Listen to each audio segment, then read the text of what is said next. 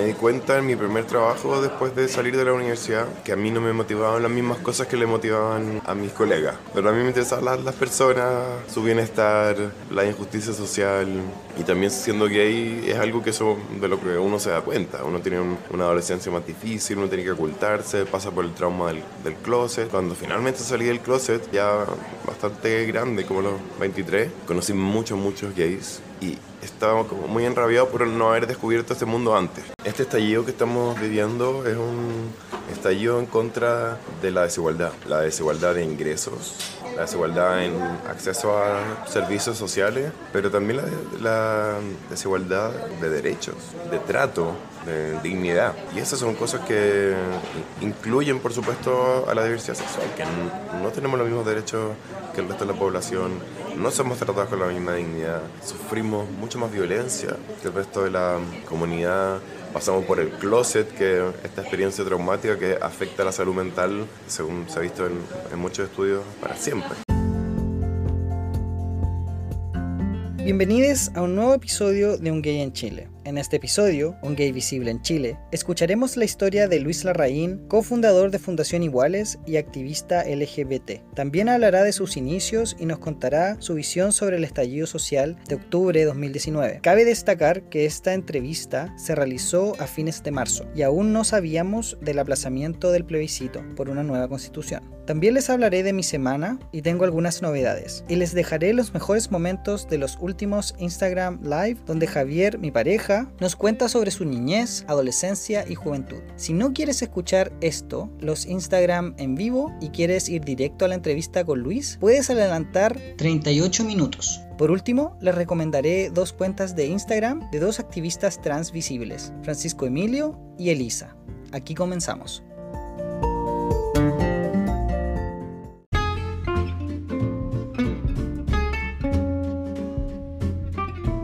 Advertencia. Las opiniones mencionadas en este episodio son de exclusiva responsabilidad de quienes las emiten. La entrevista con Luis fue realizada en una cafetería y el ruido externo no pude filtrarlo. El lenguaje utilizado es coloquial, a veces soez y muy muy chileno.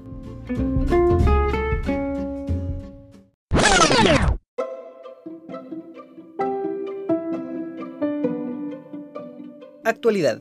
Esta semana tenemos buenas noticias. Me dieron dos estudiantes online, cuatro horas a la semana de trabajo. ¡Yay! Javier encontró trabajo limpiando salas de hospital, salas UCI, con personas con COVID-19. ¡Yay! He podido contactar a más personas para nuevas entrevistas. ¡Yay! Nos fue muy bien en nuestro Instagram Live anterior. Siento que Javier pudo contar su experiencia sobre descubrir su sexualidad de manera más profunda. Pudimos interactuar con algunos auditores y generamos algunos temas potenciales para próximos episodios. También contarles que empecé a escuchar un podcast tipo radioteatro donde se vive en un mundo entre Harry Potter y Juegos del Hambre, donde todo el mundo es gay a causa de la alimentación transgénica. Una parodia distópica, pero bastante interesante diferente a lo que acostumbro a escuchar, rarísimo, con un sentido del humor que aún no comprendo del todo. Por último, contarles que ayer cumplimos 5 años de proleo, el 20 de abril. Lo asumimos arbitrariamente porque no nos acordamos cuándo empezamos. Así que oficialmente 5 años, yay. ¿Quieres celebrarlo con nosotros? Vamos a hacer un Instagram Live este domingo para celebrarlo.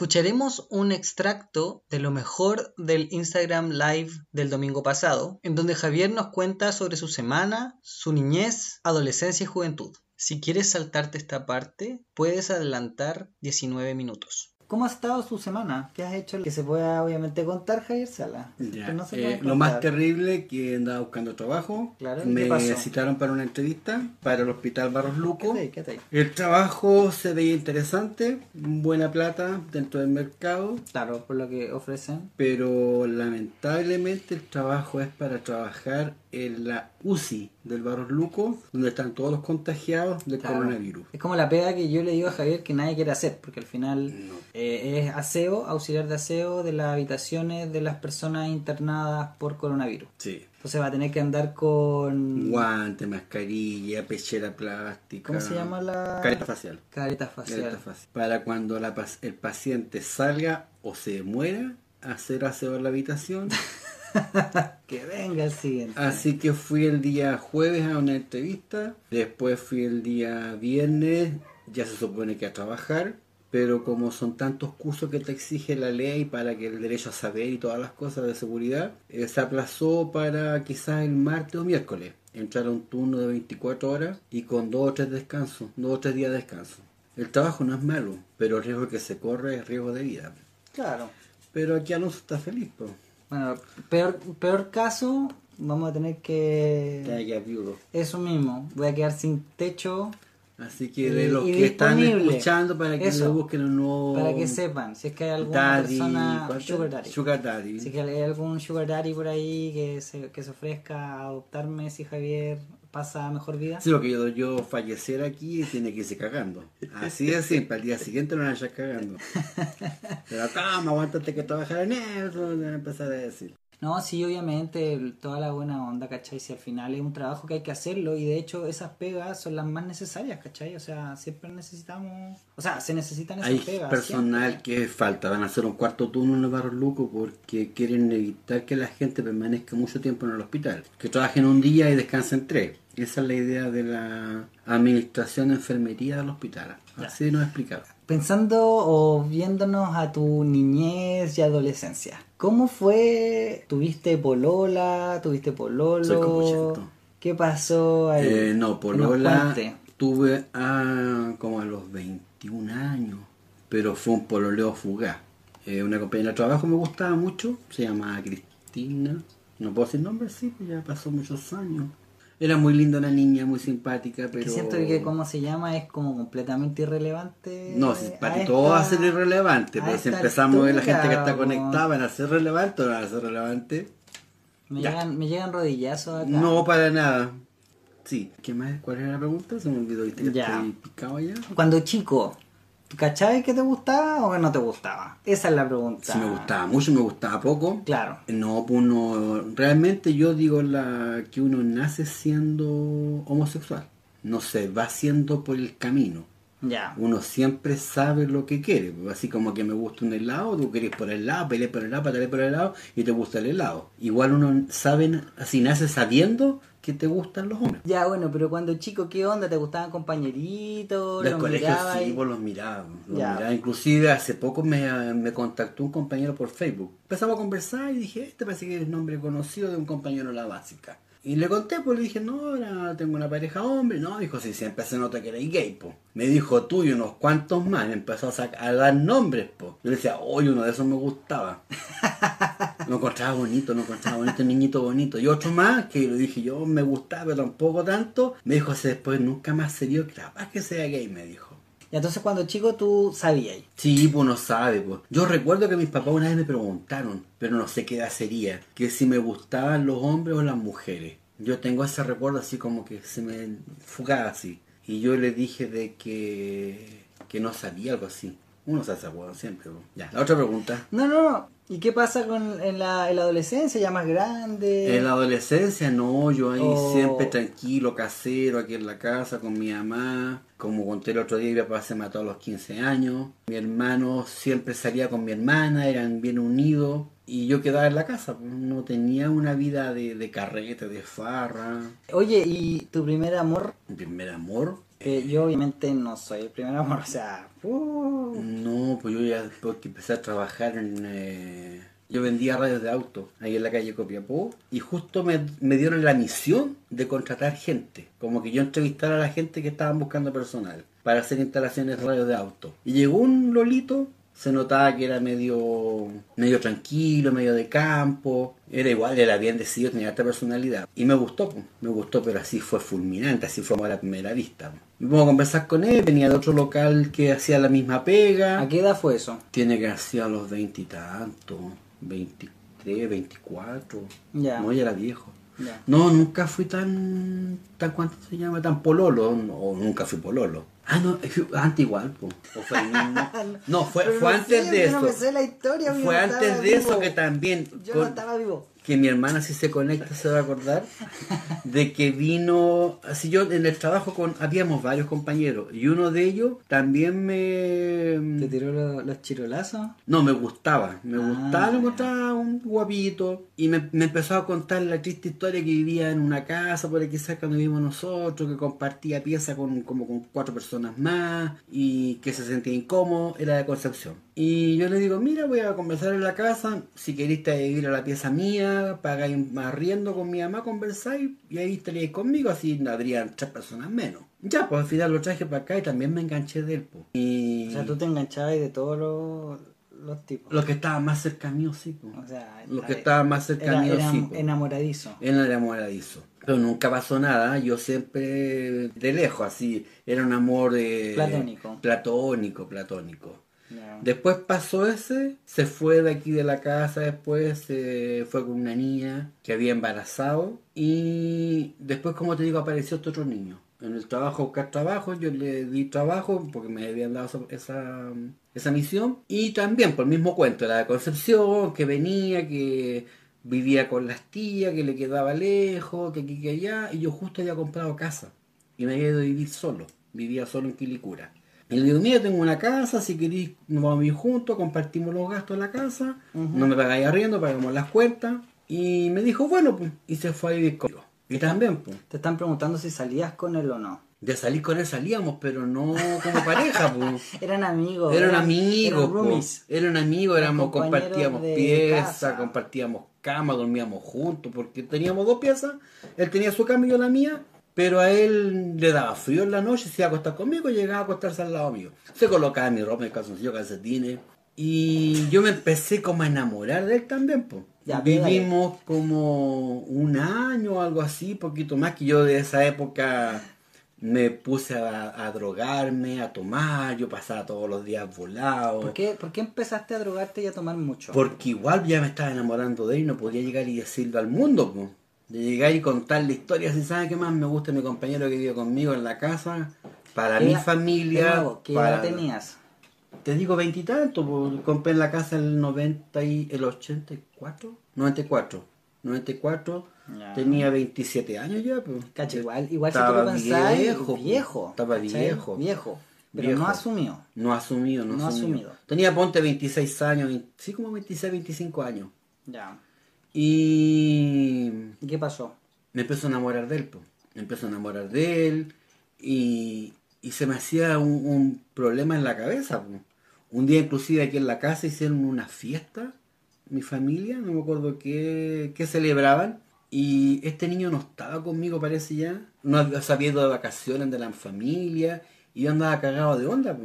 Llego aquí a la casa y andaba melancólico, me pongo a llorar, mi mamá me decía que me pasaba, mi hermano, mi hermana, y yo lloraba y lloraba y lloraba, porque me sentía de que tenía hermano, tenía mamá, tenía primo, tenía todo el mundo, y yo estaba solo, me sentía solo en mi corazón. Ay, que salió romántico. Me sentía solo. A todo esto, yo lo único que pensaba en él, pues pensaba en él y no, no podía llegar y decir que me gustaba mi compañero.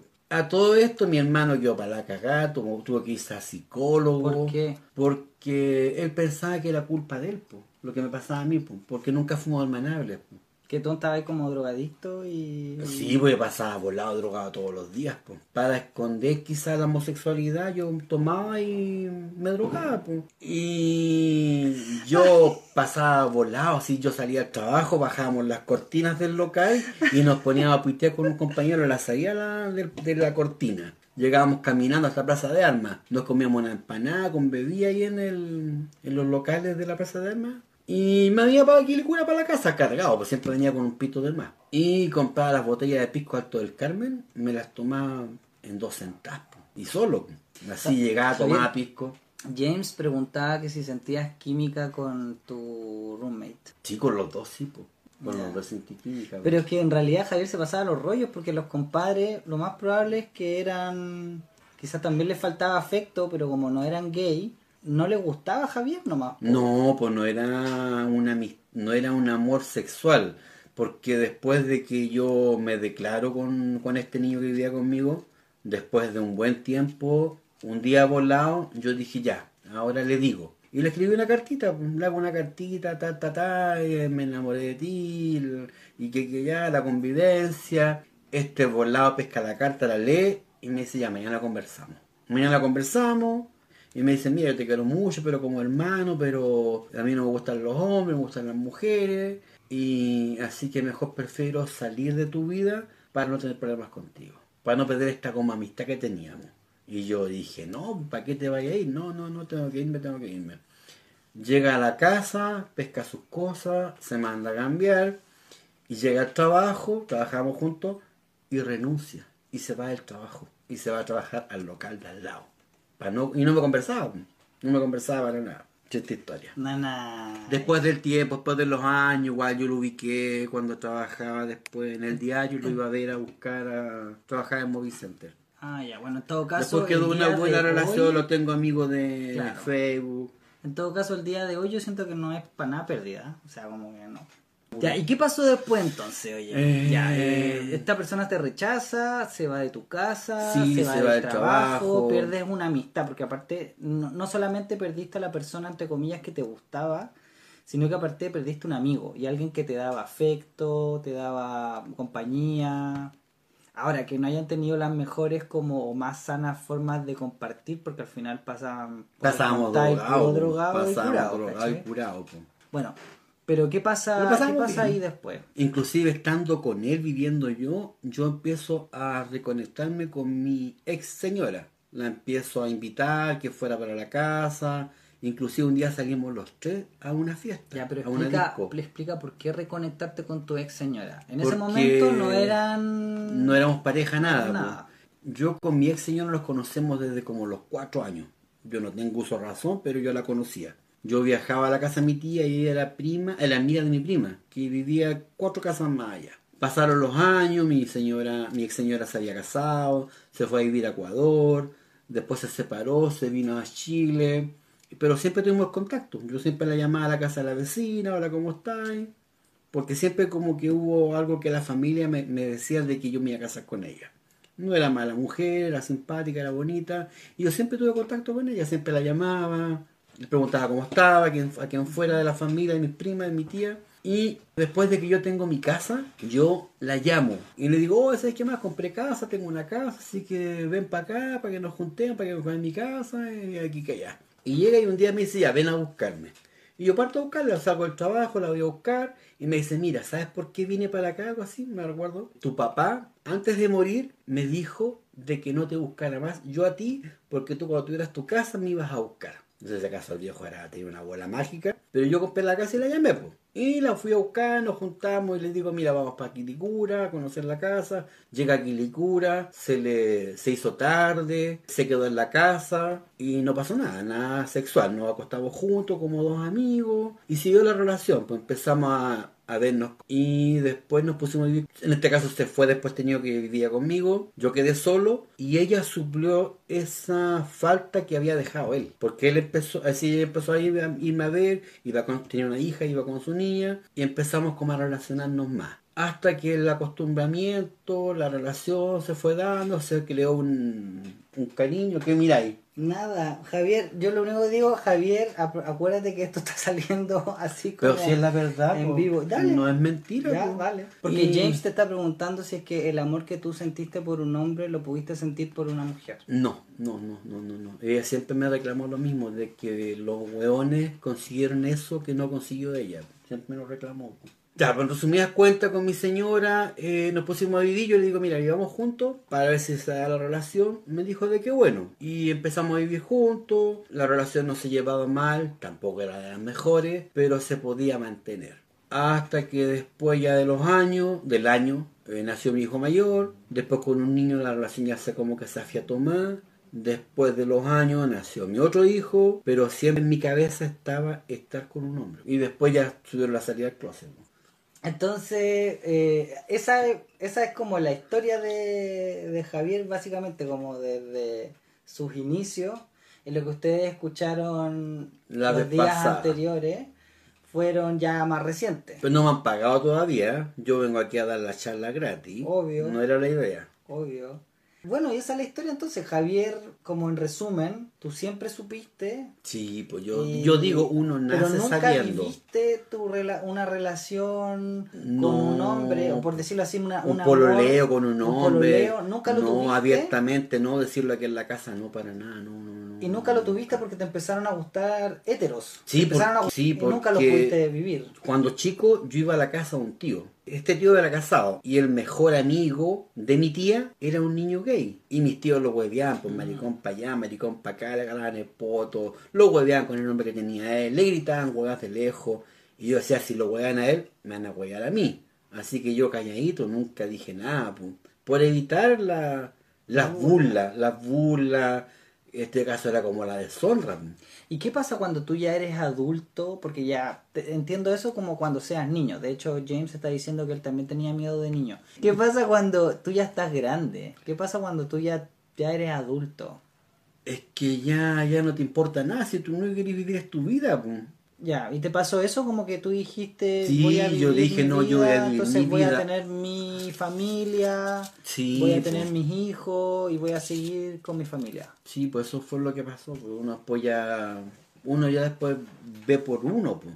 Y aparte después la sociedad fue cambiando, día a día la sociedad ha ido cambiando. Así un cabro chico ahora nace gay y lo dice a los 7, 8 años y, y es niñito gay, pues nadie se pone, nadie lo molesta en, en el caso familiar. Hay casos puntuales que los papás se enojan, te echan de la casa, si eres lesbiana, gay, lo que sea transexual. Pero es menos que antes, está más aceptado.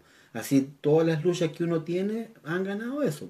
Por eso uno va a las marchas, y todo, levanta la bandera, por los derechos que pueda tener la persona. Quería preguntarte que qué diferencias veías hoy en día. ¿Sientes que es muy distinta la realidad que viven tus hijos, por ejemplo, Sí, pues. a la realidad que viviste tú? Es que aparte uno piensa diferente ya, pues si yo tengo problemas, tengo tranca de cabros chicos, aunque tampoco en mi casa me, me apretaban así, me decían no, pues, no haga esto, haz esto de acá, no. Pero uno solo se reprimía, pero con mi hijo no, mi hijo lo quieren hacer, yo lo siempre he dicho que lo hagan. Si van a una fiesta, cómprate un cigarro, una cerveza, un vaso de vino, te lo compráis, te lo tomáis y sacáis de las ganas que queréis probarlo. Pero en este caso mío, mi mamá nunca fue así que nos amarró, pero tampoco tuvo esa libertad de, llegar y contar las cosas, llegar y decir las cosas. Ahora es diferente, porque uno vive diferente. Si uno quiere que no le pase a tus hijos lo que te pasó a ti. Sí, la, la sociedad que estamos viviendo ahora es distinta. Y, y se ve en todo caso, en el caso de los hijos de Javier, lo que se conversó, no sé si fue el domingo pasado o el domingo anterior, fue que en realidad a ellos les importaba más el sentir que tú los habías abandonado. Me dice, no la caí. Y me dijo, ¿cómo te vas a morir? aquí que ya, y no, todavía no hace falta. Ya estoy grande, ya soy medio de edad. No, igual, dijo, aunque tenga tanto, que ya. ¿En serio te dijo eso? Sí. No, Voy a llorar yo. Sí, mi hijo me dijo eso. ¿Viste? Igual todavía le importó. No como a ti. Esas cosas son tiernitas, pues, ¿viste? Porque al final te das cuenta que, que no lo No te haciendo tan mal, pues. No. ¿Sí o no? Mm. No voy a hacer más preguntas yo. no sé si ustedes tienen más preguntas. Entonces, si quieres escuchar el fin de esta historia o quieres hacernos preguntas en vivo, sígueme en Un Gay en Chile podcast y comparte con nosotros esta conversación cada domingo a las 19 horas, hora de Chile continental. Aquí escucharemos los mejores momentos de los primeros dos Instagram en vivo, en donde Javier y yo hablamos de su salida del closet. Si no quieres volver a escuchar esto, puedes saltarte 16 minutos. Hola Javier, bienvenido a nuestro en vivo. Nuestro live. late. No, es un Mm, live, no Ah, pero este es mío, así que yo le pongo el nombre que yo quiero. Javier, te habían preguntado por tu experiencia del closet. Del closet Sí, que cómo salió, cómo saliste del closet. es larga, pues tenemos para unas dos horas mínimo. Pero un tío, eh, siempre, yo cuento la historia siempre, ¿eh? que un tío engañaba a mi tía. Y un día lo pillaron en la casa con la amante. Mi prima lo pilló, le pegó a la tipa, le pegó a él, llamó a mi tía, mi tía le pegó a la, a la comadre, que era amiga de ella en todo caso, Paréntesis, esto es un cagüín o un chisme familiar. Familiar y que es más larga la historia porque esa Sí. tía tenía algo en particular. Ya, pero no, no se va a contar esa parte. Pero cuéntala. po. No, no, no, no, no. ¿Por qué no? ¿Por qué no? Bueno, Voy a sacar mucha gente de clase. ya, pues a la final mi tío siempre decía, cuando después que lo pillaron, decía de que como mi tía tenía cáncer, él cuando ella muriera iba a disfrutar su vida, su plata, sus cosas que tenía, porque cuando lo pillaron según él estaba sin plata, porque no le alcanzaba, venía a pagarle las cosas a mi tía, los remedios, y por eso él ocupaba la casa como motel. Porque a todo esto lo- los pillaron como en la misma cama. Sí, Claro. pues lo pillaron a él en, en pelota casi. Y llega y a la final mi tío, como siempre después decía eso de que él iba a disfrutar su plata, su vida, su plata, un día estaba trabajando en el norte y me llama una prima y me dice no sabe nada, falleció. Y yo dije, chuta, y nunca disfrutó su vida, nunca hizo lo que él quería hacer. ha tenido casa, propiedad y todo, nunca disfrutó nada. Pues yo dije, yo siempre he querido estar con un hombre y tampoco Comenta nunca lo, lo he hecho. Y ahí en ese día me, me decidí a, a estar con alguien. Así que me metí, estaba en Antofagasta, me metí a un chat y me contacté con un tipo. Ya, pero esa no es la salida del closet, esa es tu primera experiencia sexual con un hombre. Pero esa fue la salida del closet. po. Esa no fue la salida del closet. ¿Cuál fue la salida del closet? No, porque la salida del closet es como todos los procesos que te hacen a ti Es que ahí asumirte. empezó, po. pero esa es tu primera experiencia sexual. No, porque ahí, ahí yo decidí hacer algo. po. Bueno, Esa pero, fue mi salida del closet, llegué a pescar y a, a pero es que tú salís del tipo. closet cuando tú asumes que, no sé, pues contarlo. Eso es salir del closet, no tener sexo con un, con un hombre. Es que ahí empieza, según yo. po. Y de ahí ya después ya conocí más tipos y siempre con la culpa llegaba y me llegaba puro bañar, a lavar. ¿Qué dijeron? Dice, déjalo, Alonso, que se explaye. Viste, déjalo, déjalo. Tengo, tengo que ser el moderador.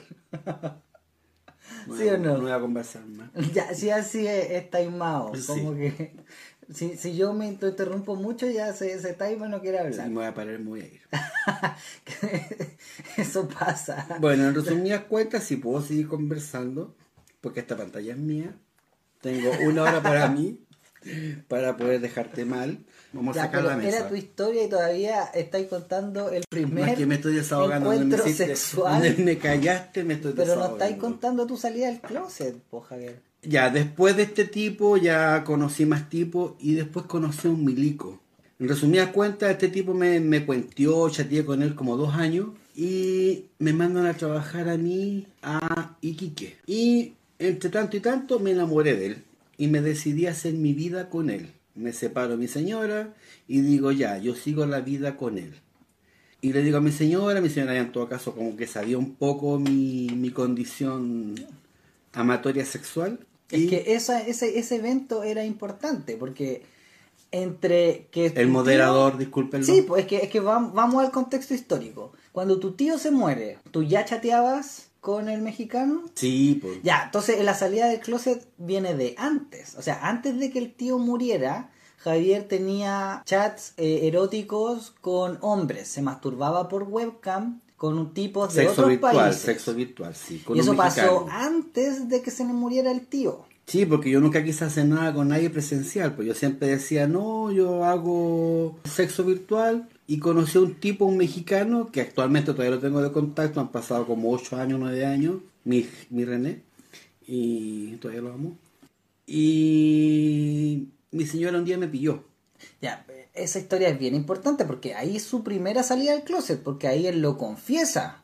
Mi señora un día me pilla, me dice, tú me andas cagando, porque este tipo llega un día, me llama y me dice, mira, escuché esta canción y es todo nuestro, como nuestra relación que llevamos los dos. Y digo, ¿qué canción es? Me dice un Alejandro Sanz, La Fuerza del Corazón. Y yo pongo a escuchar la canción y me mandó la letra, yo leía la canción y la escuchaba, me cortaba las venas. Y un día justo tocan la canción, pues estaba en la casa yo haciendo la aseo o algo así. Y tocan la canción y yo me siento a escuchar la canción. pues. Estaba como señora así Sí, con el... como con en la pañoleta, el primero en la baja y todo. Me siento y ¿cuánto se llama? Y escucho la canción, pues mi señora siempre decía, me estáis cagando, andé con una hueona, andé con una hueona. Y yo le decía, no, ¿cómo te hago con una hueona? No, no te estoy cagando. No, si me estáis cagando, me estáis cagando. Y yo la pensé, pues yo dije, bueno, este es minuto de, pues. ¿Para qué culpar a una hueona si era un hueón, pues? Yo le digo, mira, ¿sabes? Le dije yo, honestamente sí, pero no es una hueona, es un hueón. Y ahí ¿Qué quedó la- ahí? y Ahí quedó la tendalada, quedó un quiebre matrimonial, mi señora se enojó, le contó a la hija, la hija me mariconeó. ¿Esa cuántos años antes de que tú Como cuatro se años. muriera tu tío? Eh, fueron como cuatro años, tres años Cuatro antes. años antes. Antes de eso. eso salir del closet porque tú lo estás contando a otras personas. Ya, ya ahí salí del closet, ya está bien. Ya. ¿Y qué pasa después con tu, tu ex señora, con tu mamá? Pues que le, le Ya, mi señora mamá? me dice, bueno, ya, me dice ya, eh, si nos llegamos a separar, esto no es mi culpa. Así que tú tienes que contarle a tus hermanos y a tu mamá. Esa es una salida del closet. Así que yo dije, ya, yo lo digo, ya, ya había salido del closet con ella, que era mi señora. Y yo me fui a trabajar, trabajar en ese tiempo en La Nación. Y apenas estoy llegando a La Nación, me suena el teléfono. Mi mamá me llama, me dice, pero calma, aquí que ya, me llamó la Marcela. Y, ¿Cómo di, nombre? di nombres, disculpa.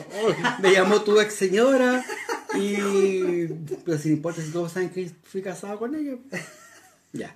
Me, me llamó tu, tu ex, me dice, o me llamó tu, tu señora, de que tú andabas con un hombre, algo así. Yo le dije, mire, ya tengo 40 años, algo así, le dije yo, no me acuerdo bien la edad, y yo no le puedo a usted pedir permiso ahora. Yo lo que le puedo hacer es informarle lo que me está pasando. Y es cierto, sí, me enamoré de un hombre y para le contar. ¿Y qué vaya a hacer? Me dijo, ¿qué, es, ¿qué te dijeron en la casa? ¿Te echaron? Yo le dije, no sé. Me dijo, mira, en todo caso está la casa desocupada. La mía, si tú quieres, te vas para la casa. Y no, pues llegué a la casa, después conversamos con mi señora. Igual la relación de ahí empezó un poco más tensa. Porque ella sabía ya de que yo no, no estaba enamorado de ella y de que la relación nunca me iba a ser como antes. pues. Esta es mi hora. Ya, bueno. La salida del closet oficial de Javier, ya, vas, vas informando a tu familia y... Sí, pues sabía mi, mi ex señora, sabía mi hijo, mi hijastra, mi hermana, mi mamá. Pero ahí ya estaban en una relación conmigo, ¿no? Ya O- estaba contigo, ya había bueno, Son como pasado. distintas salidas del closet. Al final uno va saliendo del closet. Había pasado varios meses, Alonso venía para acá, comparti- compartíamos cama, compartíamos de todo. Y como se quedaba todos los días, yo un día le digo, ¿sabes qué más? Toma, aquí te paso llaves de aquí de esta casa. Le doy llave y un día este no se queda aquí y tenía que trabajar tarde. Mi mamá justo llega sin avisar, entra aquí a la casa y lo pilla que adentro solo. Y le dice, ¿y tú? Y lo conocí así. po. Y este así entre cortado y no cortado, eh, bien aquí estamos, está yendo aquí. Eh, sí, le dijo, ah, ya, qué bien. Nada más, ahí no, no hubo más tema. Mi mamá O sea, nunca eso se- le contamos a la, a la mamá de Javier. Nunca se opuso, mi mamá nunca ha dicho nada. Ya han pasado cinco años y tampoco nunca ha dicho nada. Tampoco paga riendo, así que se la lleva a pelar. En todo caso, esto lo vamos a utilizar para material para un episodio en el podcast. Sí, él quiere como quiere fama. eh, yo como tengo otros seguidores en Instagram, quiere absorber mis seguidores y esta conversación Claro, es subirla a sus podcasts. Es la idea. Esa es la verdad. Yo no Eh, quería, pero- pero, pero ¿te das cuenta toda que- la gente que me sigue eh, trate de no escuchar el podcast. Igual la salida del closet de Javier, yo creo que, bueno, a partir de que uno va saliendo del closet constantemente con las personas que conoce, etcétera, al decir, oye, mi pololo en vez de mi, mi polola o mi, o mi pareja, lo que estaba diciendo, algo que me gusta de Javier es que él no tiene ningún drama al contar que somos pareja. Ah, no, ¿por qué? Por ejemplo, en el trabajo, en los trabajos que ha tenido, nunca ha tenido problema de contar eso, que estamos juntos. Lo presento si me ven con él. Claro, él es mi, mi pareja. pareja. El año antes pasado falleció mi abuela. Llegó mi ex señora al velorio. Y yo estaba ahí, po, y yo la veo llegar y la saludo de besos en la boca, se empezó a besos en la boca, y había varias tías, po. O sea, el beso en la boca, un, un pico. Con lengua, ya, no, así. Ya, la- la- nos besamos en la boca, la saludo, lo como está, y que ya, ya bien, po. Y habían varias tías, po. Y las tías decían, "Ah, no, te están mintiendo, ustedes no están separados. No, si llevamos separados ya como tres años. No, son mentiras. ¿Cómo se separaron de besos en la boca, la relación tan buena aquí que allá? Y yo le decía, no, si estamos separados, tengo una pareja ya hace tres años. Y no, no, no, son mentiras. Pesqué el teléfono y le digo, mire, esta es mi pareja. Y le muestro la foto a mi tía, a las tías que habían varias ahí, y se acabó la conversación. ¿Y las tías qué edad tenían? Ya tienen que tener cerca de 80 años, 70 Claro, porque años. igual. Es que igual Javier en Y más de mi general, mamá, po. es payaso. Entonces Javier le gusta contar chistes. estaba mi, so- mi, mi sobrino ahí, estaba diciendo, no, si realmente mi tío tiene una pareja que es hombre. Y todos quedaron así, todas las viejas quedaron, pero en las sentadas. Nadie más las paró. Es que todos te preguntan, toda la gente con, con la Como Javier es tan abierto. No, eh, no soy tan abierto. literalmente, muy Ya, abierto. sí, no tienes que especificar bien. Javier es muy abierto. No, no soy tan abierto, de repente me duele igual. Qué mentiroso. Sí, yo digo, ¡ay! Me duele. Bueno, Javier es muy abierto No, le digo yo. y, y empieza a contar intimidades y... Que me preguntan, po. Exactamente, empieza a contar muchos detalles y la gente le hace preguntas. ¿Quién es el activo? Yo digo yo, pues el de la cara, el macho, digo yo. Bueno. o quién es el pasivo, y qué es lo que hace. Yo digo, no, pues que esta vuelta para la muralla pierde. pues. y tenemos la cama en medio. Así que ahí no hay rincón. No hay muralla. Así que de repente el que está con ganas, pierde. Y toda la gente pregunta, la gente heteronormada, adulta, adulta mayor, Adulta, sí. adulta mayor no sabe, pues trabajé en- para las vacaciones en una, una lavandería industrial. Y había harta gente de edad, pues 70 años, 80 años, y todos los viejos me preguntaban, pues yo dije, no, yo soy gay, tengo una pareja hombre, y las deja quedar así, pero ¿cómo viene a decir eso? Que, que ya, pero si me están preguntando, pues, ¿por qué voy a mentir? Porque todos me decían, ah, su señora, su señora. Yo sí tengo señora, pero estoy separado y ahora tengo un marido. Que lo que pasa Ahí es que Javier-. Javier nunca, o sea, de partida legalmente nunca estuvo casado. Ah, no, yo soy. Pero ella siempre ha sido su Tema señora. sensible, tema sensible. La Tala pregunta qué pasa con ser papá. Mira, ¿sabéis que ese es un tema súper delicado y complicado? Sí, mejor no se hable. Que si quieren se lo preguntan a Javier. Yo, Yo no alcanzo soy a leer papá. las- las preguntas. Yo no soy papá. Eh, mi señora se quedó con los dos. Ven, ven aquí. Como les dije, el más grande no me habló como por un año. El más chico, de repente yo lo llamaba, me respondía a los dos, tres días después. Sí, pero el tema de la paternidad, Javier, están preguntando. Siento que no estáis respondiendo. De Las preguntas. de Estáis yéndote en evasivas.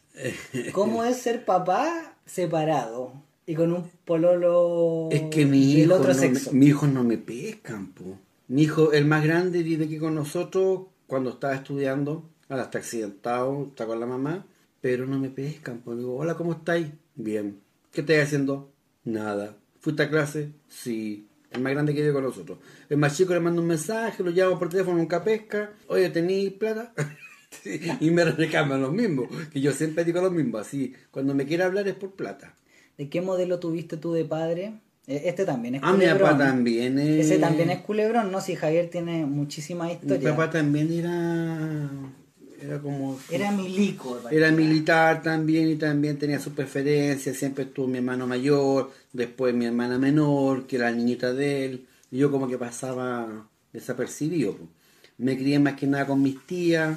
Llegaba el fin de semana, yo salía al colegio, tomaba la micro, me iba de mi tía, llegaba el día lunes, me venía de la casa de mi tía, creo que ni almorzaba en la casa y pasaba al colegio al tiro. Yo me iba de la casa desde los cuatro años. Me echaban a la micro, me dejaba en la casa mi tía, mi tía me estaba esperando, ya después con mi tía se fue a Antofagasta, después con ocho años me fui a Antofagasta solo, después fui otra vez como a los 11 y después me iba para el sur. pues. Javier, tu relación con tu papá. No hubo relación, por eso digo, yo me arrancaba de la casa. pues. ¿De ahí qué pasó después con tu papá? Mi papá se mató. pues, ¿Cuándo mismo. se mató tu papá? Yo tenía 15. Ya, o sea, ¿y qué pasó contigo después y tu mamá y después de eso? de que quedamos huérfanos. Pero cómo, que ya empecé a comprar el refrigerador, me dieron una cocina vieja, me pasaron unos sillones, Javier, compré, pero que eso es irrelevante. compré- me fui solo a vivir, po. Pero qué importa que te den muebles. No importa, pues es mi historia, po. Yo digo lo que quiero en mi historia, po. Javier, siento yo que es como, sería como un libro del Señor de los Anillos. Ya no me converso más, ¿ven? Me Y está el puro... sol bajaba está- por la montaña. si este usted es que- teatro. Que los 2,5 centímetros ¿Quién me de apoya? pasto, ¿Quién me apoya? con- Buena pregunta, pero antes cuando vienen... No, no. Y yo justo mis últimos trabajos, estaba viviendo en la casa, eran trabajos del norte, pasaba 10 días aquí en la casa y 10 días trabajando. Cuando estaba aquí en la casa me decían al sexto día, eh, ¿cuándo te vais? ¿Cuándo te vais? ¿Qué te reí? No, que me estás diciendo que todos te apoyan a ti y que yo te estoy victimizando. Ya, ¿viste? Gracias por Dios, alguien que me escuche. Aunque igual siempre fue el patito feo, fue, siempre tuve un problema mental yo, de así como más retraído, porque yo tengo el cuerpo quemado. Tengo la Muestra espalda- el cuerpo, que- el muestra el cuerpo. cuerpo. No, Muestra el cuerpo. Ahora estoy muy gordo. Muestra el cuerpo. Tengo el cuerpo quemado siempre como que tenía la autoestima más baja. Hasta que conocí a mi señora, tuve mis hijos y después se me olvidó la quema. Pues. Ah, Me pasé en pelota por la playa y que me digan algo. pues. ¿Y aquí va la pregunta?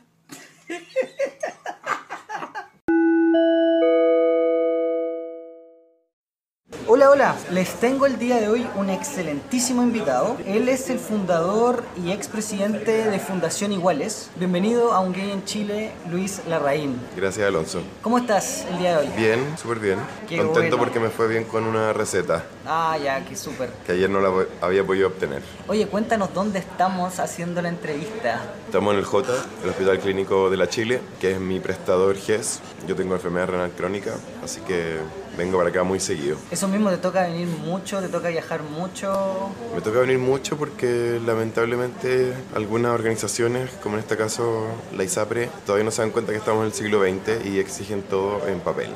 Claro. O sea, además de cortar arbolitos, de hacerme emitir carbono, me hace perder mucho el tiempo porque a los trasplantados nos van cambiando la dosis todo el tiempo. Y eso significa que cada vez que me cambien la dosis tengo que venir a buscar una receta, esperar que haya alguien. Es muy engorroso. Bastaría con una receta digital y eso me facilitaría mucho, mucho la vida. Es cierto. Oye, Luis, cambiando el tema, ¿en qué estás tú ahora? ¿Cuáles son tus proyectos actuales? Estoy haciendo varias cosas. Bueno, sigo en el directorio de Iguales, mi corazón siempre va a estar puesto ahí, pero laboralmente estoy trabajando en la Agencia Chilena de Cooperación Internacional para el Desarrollo, que es un organismo público relacionado con el Ministerio de Relaciones Exteriores, que se dedica a canalizar y administrar la cooperación internacional que Chile recibe de otros países y que Chile entrega a otros países. Y dentro de la agencia mi rol es incorporar a las empresas, a la sociedad civil y a la academia a la cooperación que hace Chile hacia otros países, que tradicionalmente ha sido solo de sector público a sector público, pero creemos que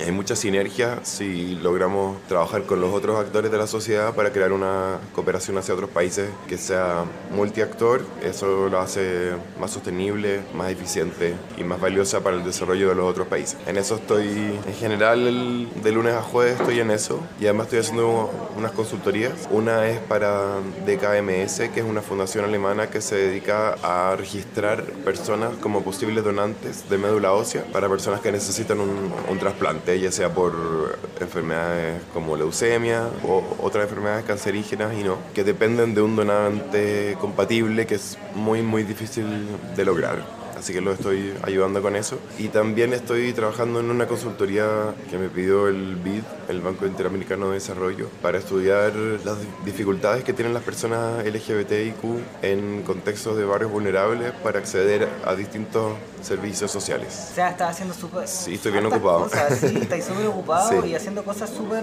súper buenas. Oye, ¿qué te llevó? eh, Quizás esta pregunta te la han hecho mucho, pero te la voy a hacer de nuevo.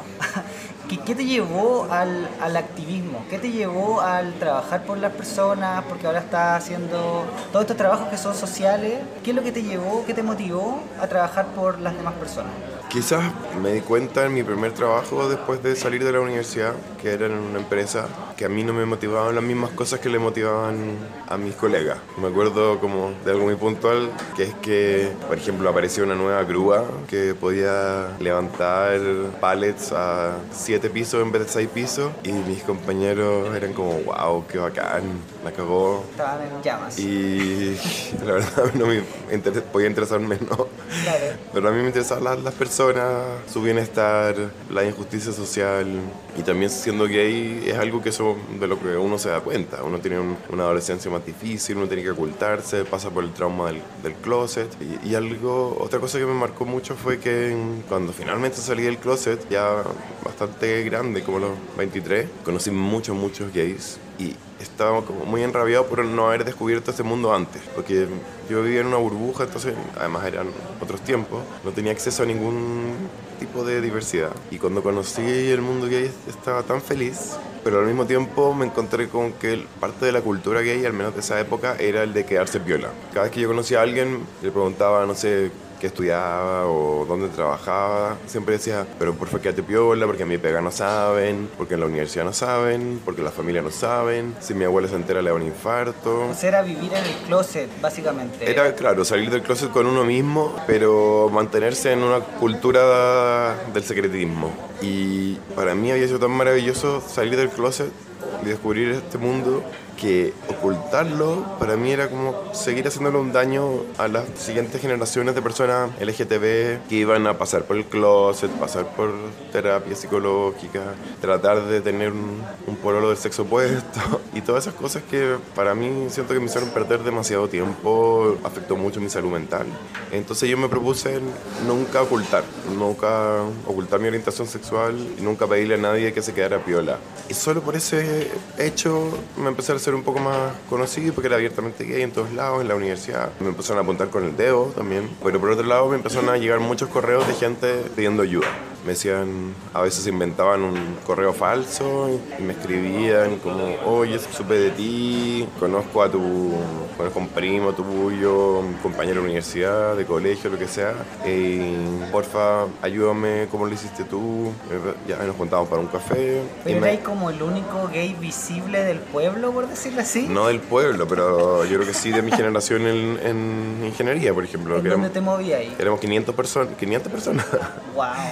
O sea, debería haber muchas personas LGBT. Sí, o sea, si uno lo piensa por porcentaje, uno dice por lo menos el 5 o 10%, claro, o sea, son pero 50 personas. No, era yo y nadie más salía del closet. Visible. Entonces, esa visibilidad me empezó a... ¿Te generó una conciencia igual? ¿Fue algo, algo progresivo o fue No, algo como que tuviste una epifanía en un momento y dijiste, wow, esta es como mi labor o esta es mi... No, fue lo que yo te dije de que esta cultura del quédate piola, que me chocó mucho porque para mí salir del closet y conocer el mundo gay había sido lo más maravilloso que me había pasado en la vida.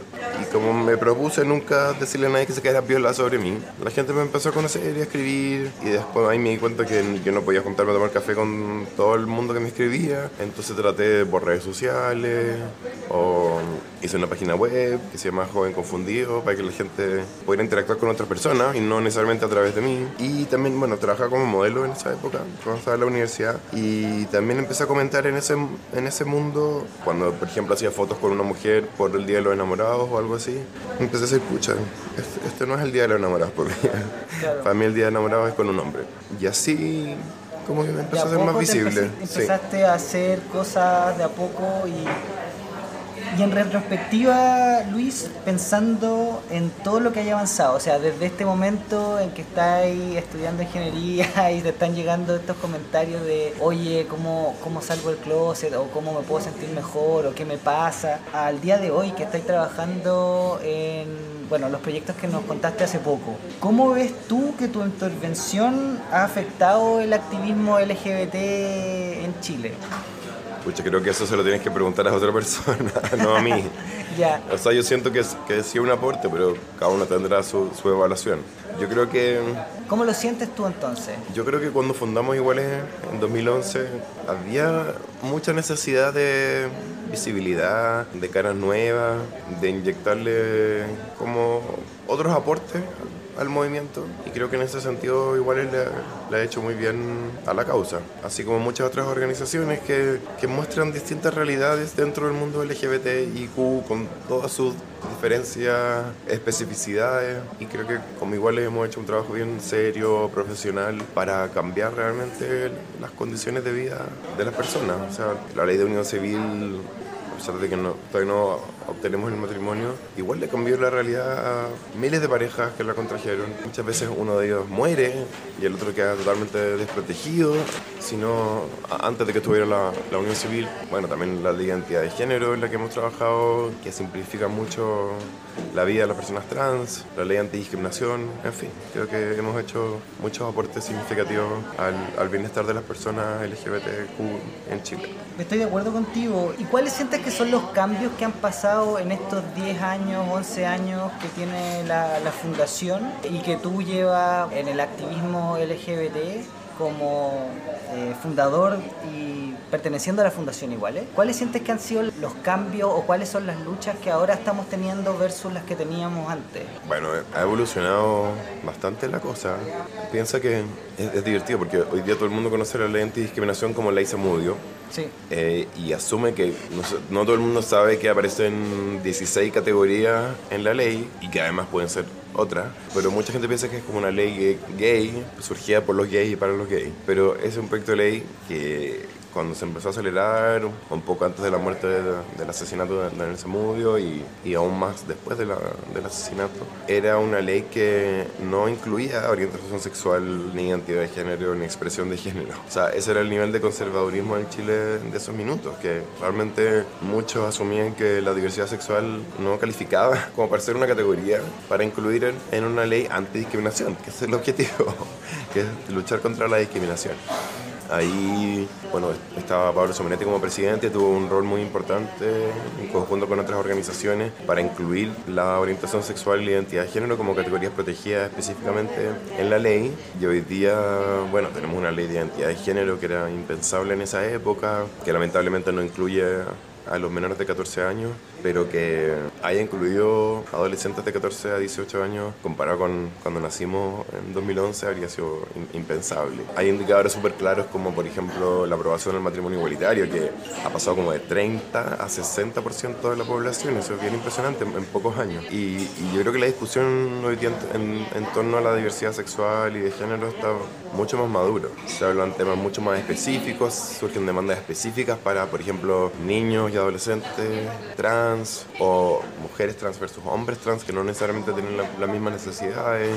Creo que la, discusión ha avanzado mucho, así que me alegro. Pero tampoco hay que dormirse los laureles porque falta mucho por, avanzar. Eso te iba a preguntar, ¿cuáles son la, la visión o la proyección que ves tú eh, en el futuro cercano? Estamos en una situación especial en donde en general la gente se ha empoderado más, hay más conciencia del hacer y que hacer político y cuando hablo de esto no me refiero solamente a los gobernantes o al votar, sino que al hacer política. ¿Cuáles son tus proyecciones? Si es que tienes alguna al respecto y sobre todo en, en temas LGBT o de diversidad, disidencia y sexualidades. Bueno, este estallido que estamos viviendo es un estallido en contra de la desigualdad, la desigualdad de ingresos, la desigualdad en acceso a servicios sociales, pero también la, desigualdad de derechos, de trato, de dignidad. Y esas son cosas que incluyen, por supuesto, a la diversidad sexual, que no tenemos los mismos derechos que el resto de la población, no somos tratados con la misma dignidad, sufrimos mucho más violencia que el resto de la comunidad pasamos por el closet, que esta experiencia traumática que afecta a la salud mental, según se ha visto en, muchos estudios, para siempre. Entonces, yo creo que en, este espíritu reformista en que estamos ahora, las demandas de la diversidad sexual están y tienen que estar. Y de hecho en las marchas uno veía muchas banderas del arco iris, muchos temas de género, así que yo creo que estamos en un momento en que podemos ir avanzando en, en por un lado, la agenda legislativa, todo lo que tiene con derecho a familia, incorporar el tema de los hijos de parejas del mismo sexo, el matrimonio, y reforzar la, la ley antidiscriminación y la institucionalidad antidiscriminación para que realmente se prevenga la discriminación y no como hoy que simplemente se castigue con multas muy bajas y sin reparación a las víctimas, etcétera, sino que también hay todo un tema cultural, un tema de prevención de violencia. Un tema de educación también. Y un tema de, educación muy fuerte que esperamos que ahora con la introducción del, del curso de educación ciudadana en los colegios se incluyen estos temas de, diversidad, de derechos humanos, porque la verdad es que hay mucha ignorancia todavía. Luis, y respecto a, este punto, lo que está pasando, lo que se viene el 26 de abril, ¿tienes proyectos orientados a la política partidista al respecto? No, para nada. Creo que lo del 2017 fue suficiente, y además que me fue mal, así que es una señal de que no, no va por ahí mi camino. No va por ahí. Entonces, participar como, por ejemplo, en la Convención Constitucional como miembro tampoco? No, no lo tengo contemplado para nada. Estoy muy expectante por el proceso, que me parece una oportunidad única de por primera vez en la historia como chilenos ponernos de acuerdo en el tipo de sociedad que queremos, que creo que estamos la gran mayoría de acuerdo que tiene que ser una sociedad más igualitaria. Bueno, primero preguntarte si tú consideras que entonces tenemos que ir a votar, tenemos que aprobar este 26 de abril o sea, tener que eh, es como un verbo de, obligación. ¿Cuál es tu la ley no La ley no obliga a ir, a ir, a votar hoy día, puede que cambie, pero, yo creo que es una gran oportunidad que espero que la mayor cantidad posible de gente vaya a votar. Yo sé que hay mucha gente que siente que, el voto no sirve para nada, que los políticos son todos iguales, pero esta es una oportunidad real y única que nunca antes la hemos tenido creo que quedarse en la casa sería, uno, tirar la esponja, dos, quizás ser un poco como egocéntrico de pensar en, uno mismo, porque la, razón de mucha gente para no ir a votar es igual me tengo que levantar mañana al día siguiente a trabajar. Bueno, sí, tú te puedes levantar al día siguiente a trabajar protegido si tienes un accidente o no protegido si tienes un accidente, te puedes ir al día siguiente a trabajar ganando el mínimo o ganando más que el mínimo, o ir al día siguiente a trabajar con igualdad de derechos ante todo el mundo o no. Y yo creo que es importante que la gente tome conciencia de que si, la, si los políticos fueran todos iguales, los países serían todos iguales. Y la verdad es que no, los países son muy distintos, algunos están muy, muy avanzados en, otros en unos temas, otros están muy avanzados en otros temas, así que la política importa y sobre todo esta mm, oportunidad única de construir un, un Chile nuevo, más más horizontal, construido entre, todos por primera vez en la historia, así que espero que no se resten. Oye Luis, y como última pregunta, ¿tú consideras que se podría trabajar en conjunto como comunidad LGBTIQ como disidencias, diversidades y sexualidades, trabajando en conjunto como en bloque? ¿O sientes que las diferencias que tenemos como diversidades, porque somos diversas, son muy grandes? ¿Tú dices trabajar por, por el tema del plebiscito o en general? En general, por ejemplo, en, el tema de empujar estas, para llegar a la igualdad de derechos, exactamente estas demandas y el tema de derechos humanos. Yo creo que la, colaboración siempre es fundamental. Nosotros en, Igual hemos tratado de participar en la mayor cantidad de instancias colaborativas posibles. A veces resulta mejor, a veces resulta peor. Es evidente que la unión hace la fuerza y la unión no significa la homogenización, no significa que, se acaben las diferencias porque existir. Claro, o sea, eh, naturalmente nuestra comunidad, como cualquier otra comunidad, es diversa, hay pensamientos diversos, pero creo que lo importante es respetar las otras opiniones, ponernos de acuerdo en cosas mínimas y poder haber diferencias en en otras cosas y, apoyarnos apoyarnos entre todos porque a veces, a veces uno ve algunos activistas que están más preocupados de destruir a otro activista que de destruir a, los conservadores que se niegan a, a nuestros derechos y nuestra dignidad. O sea, me parece una pérdida de tiempo y una ineficiencia tremenda. Entonces yo creo que ojalá haya más, más unión en el movimiento, respetando las diferencias y que se pueda trabajar en, en instancias más colaborativas. Genial. Luis, ¿Hay algo más que te gustaría agregar? ¿Hay algo más que te gustaría comentar o recalcar? ¿O algo que se me, olvidó preguntar? No, no se me ocurre nada, creo que hablamos de hartas cosas. Ok, eso entonces ha sido la entrevista del día de hoy.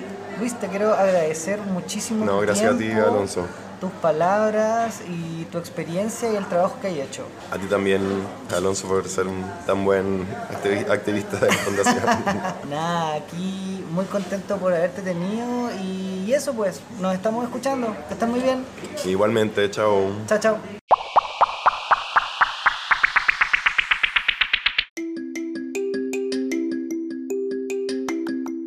En tips y sugerencias, hay dos personas que me gustaría que vieran sus cuentas de Instagram. Francisco Emilio, FCO Emilio, y Elisa, buscando a Elisa. Ambos son activistas trans y espero pronto poder presentarles sus testimonios y vivencias. Francisco Emilio es activista trans y psicólogo. Lleva más de 10 años en el activismo y ha realizado unos Instagrams live o en vivo que son buenísimos. Elisa es psicóloga y en su perfil nos cuenta a través de sus historias su transición, reflexiones y comparte sus vivencias para que más personas podamos conocer, empatizar y aprender y quizás manejar poquito más vocabulario apropiado.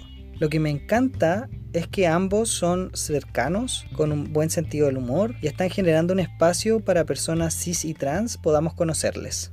Sí, hay, hay caleta de mensajes. Primero que no es una propaganda, ¿cachai? Pero sí eh, pueden seguirme en Instagram, ¿cachai? Que es arroba F de Francisco, obviamente, FCO Emilio, todo junto y ahí es donde hago estos eh, Instagram Live, donde en realidad intento entregarle un poco de esta realidad de personas trans de una manera mucho más lúdica, ¿cachai? Me entretenía. El otro día estuvo la Connie Valdés, ¿cachai? Y ahora vamos a hacer otro, porque ese día como que no hablamos tantas cosas y queremos hacer otro. Y estamos con la Elisa, ¿cachai? Y vamos viendo realidades distintas, que somos todos súper distintos de todos los que yo hablo. Y decirles que esta también es una forma de entregarle un poco de educación de manera gratuita. Aquí les dejo entonces esta invitación FCO Emilio y buscando a Elisa para que les puedan conocer.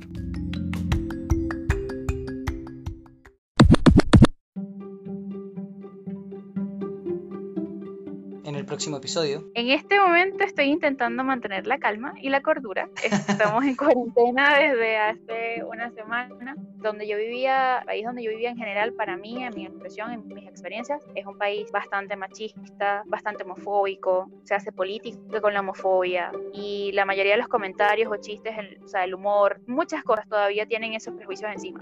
Pero yo he tenido la oportunidad acá no solamente de tener parejas, sino de conocer a personas que también son LGBT versus experiencias. Y eso era lo que yo, a lo que no tenía acceso allá. Muy, muy poco, muy reducido, porque era un tema de que no sabías quiénes estaban fuera del closet. Había un miedo bastante, bastante grande respecto a eso muchas personas han tenido que salir del closet o evitan salir del closet con personas que también son de allá. Ha pasado, y esto no me ha pasado a mí personalmente, he visto y he, escuchado este tipo de experiencias, que tengo una vecina, que vivo cerca de esto, que está aquí la prima de una amiga de no sé qué, qué tal, y ella no sabe que yo vivo con mi pareja, no sabe que soy gay, no sabe que soy lesbiana, no sabe que soy trans. Entonces, ese tipo de cosas es una, una segunda salida del closet que a veces suele ser traumática, porque la sumas a un peso de eh, vivir solo, vivir en otro país, y no es fácil para todo el mundo porque no se consigue en, en todas partes en sistema de apoyo. Yo, pienso que es uno de, los, uno de los retos más difíciles, o sea, adaptarse, parte de la adaptación.